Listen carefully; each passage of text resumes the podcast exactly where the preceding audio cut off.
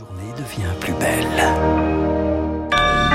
Soyez les bienvenus si vous nous rejoignez sur l'antenne de Radio Classique. Nous sommes le mercredi 14 décembre et il est 7h30. La matinale de Radio Classique avec Renaud Blanc. Et le journal essentiel présenté par Charles Bonner. Bonjour Charles. Bonjour Renaud, bonjour à tous. À la une ce matin, du blanc et des trottoirs glissants. La neige recouvre le nord du pays et pour éviter le blocage cette fois-ci, on mise sur l'anticipation des routes fermées des transports à l'arrêt. En Ile-de-France, le télétravail est même recommandé, mais ça n'est pas toujours possible. Bonjour Augustin Lefebvre. Bonjour Charles, bonjour à tous. Vous êtes en direct de la gare Saint-Lazare à Paris avec des voyageurs prévoyants et en mitouflé. Oui, comme euh, Martine, fonctionnaire, des bottes fourrées aux pieds, un bonnet sur la tête. Elle vient des Yvelines et pas question de travailler à la maison. Aujourd'hui, non, j'avais des choses très urgentes à faire au boulot, donc euh, pas possible. Alors elle s'est adaptée. Je suis partie un quart d'heure avant. Même chose pour Yann qui va participer à un jury de thèse à Rouen. Je suis arrivé en avance, largement. En cas de problème dans les transports en commun, Et finalement, pas de problème. Pour le moment, tout au moins. Effectivement, peu de perturbations en ce moment. hein. Les panneaux devant moi indiquent tous à l'heure. Vous le disiez, Charles, le maître mot, c'était anticipation dans les zones concernées. Les routes sont fermées, notamment la N118 depuis hier soir et les bus scolaires ne roulent pas dans une trentaine de départements du Nord. Et Augustin Lefebvre depuis la gare Saint-Lazare à Paris pour Radio Classique, d'où la euh, transmission un peu compliquée, pardonnez-nous, les transports scolaires effectivement qui sont suspendus en Bretagne, en Normandie, en Alsace, en Lorraine, en partie en Ile-de-France.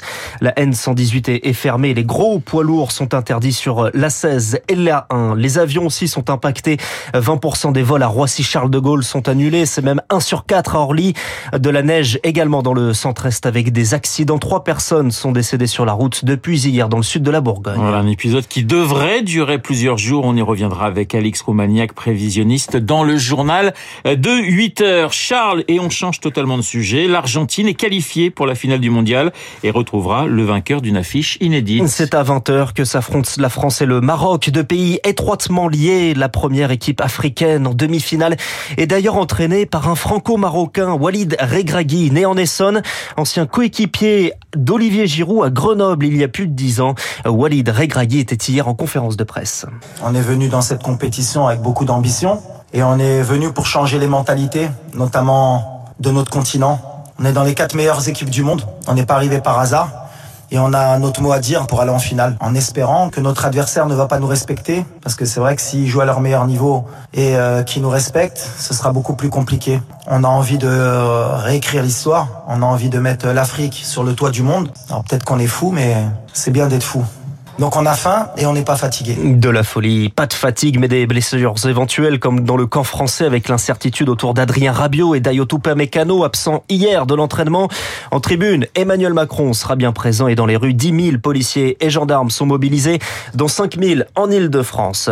Ils seront trois fois plus nombreux tous les jours. 30 000 forces de l'ordre sont prévues pour les Jeux Olympiques de Paris en 2024. Gérald Darmanin, ministre de l'Intérieur, l'avait sous-entendu. C'est confirmé, les festivals vont devoir s'adapter, Chloé Juel. Oui, un calendrier de 11 semaines découpé en plusieurs phases. La première, avant les Jeux, c'est oui, mais en limitant les moyens pour la sécurisation. La deuxième phase, entre le 18 juillet et le 11 août, pendant les JO, c'est non pour tous les événements culturels qui nécessitent des forces de l'ordre. Troisième phase, entre le 12 et le 23 août, ça dépend pour quelques rares événements.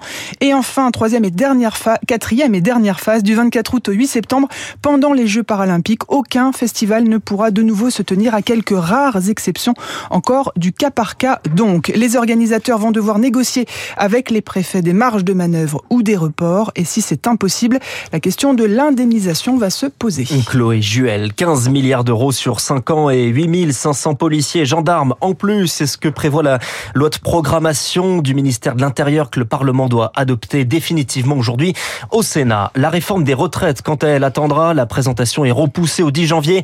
Elisabeth Borne continue de consulter et reçoit les oppositions aujourd'hui à Matignon. Vous, re- vous écoutez, vous regardez, vous écoutez surtout Radio Classique. Il est 7h34. Charles, une affaire judiciaire au volet politique. La condamnation d'Adrien Caténin, hier, quatre mois de prison avec sursis pour une gifle reconnue sur sa femme. Le député insoumis refuse de démissionner, mais son groupe l'a radié jusqu'au 13 avril. Mais c'est insuffisant pour Prisca Thévenot, député et porte-parole de Renaissance. Les faits sont là et ils ont été reconnus par Adrien Quatennens lui-même. La justice vient de se prononcer. Pourquoi sont-ils incapables de dire nous nous sommes trompés Nous aurions dû être plus fermes sur ce cas-là? Parce qu'il en va de notre responsabilité en tant que groupe politique, mais il en va aussi de notre responsabilité en tant que parlementaire. Que pouvons-nous dire de ces députés qui aujourd'hui nous font des grandes leçons de morale à crier en permanence, à faire du bruit surtout, mais quand il s'agit d'agir, ils agissent faibles. Priscate nous interrogé par Lauriane Toulmont, une affaire qui pourrait retourner devant les tribunaux dans une interview à la Voix du Nord. Adrien Caténin sous-entend que le ministère de l'Intérieur a orchestré la publication dans la presse de cette affaire. Gérald Darmanin va porter plainte pour diffamation. Trois ans de prison avec sursis requis contre Nicolas Sarkozy. C'est le procès en appel de l'affaire des écoutes. L'ancien président avait écopé d'un an de prison ferme en première instance. Le verdict est attendu demain. Un jugement plus lourd que les demandes du parquet au procès de l'attentat de Nice. Entre 2 et 18 ans de prison. La qualification d'association de malfaiteurs terroristes est retenue contre les deux principaux accusés qui ont annoncé faire appel. Charles, des explosions entendues ce matin dans le centre de Kiev. C'est le maire de la ville qui l'a confirmé. La capitale ukrainienne visée par des drones utilisés par les Russes.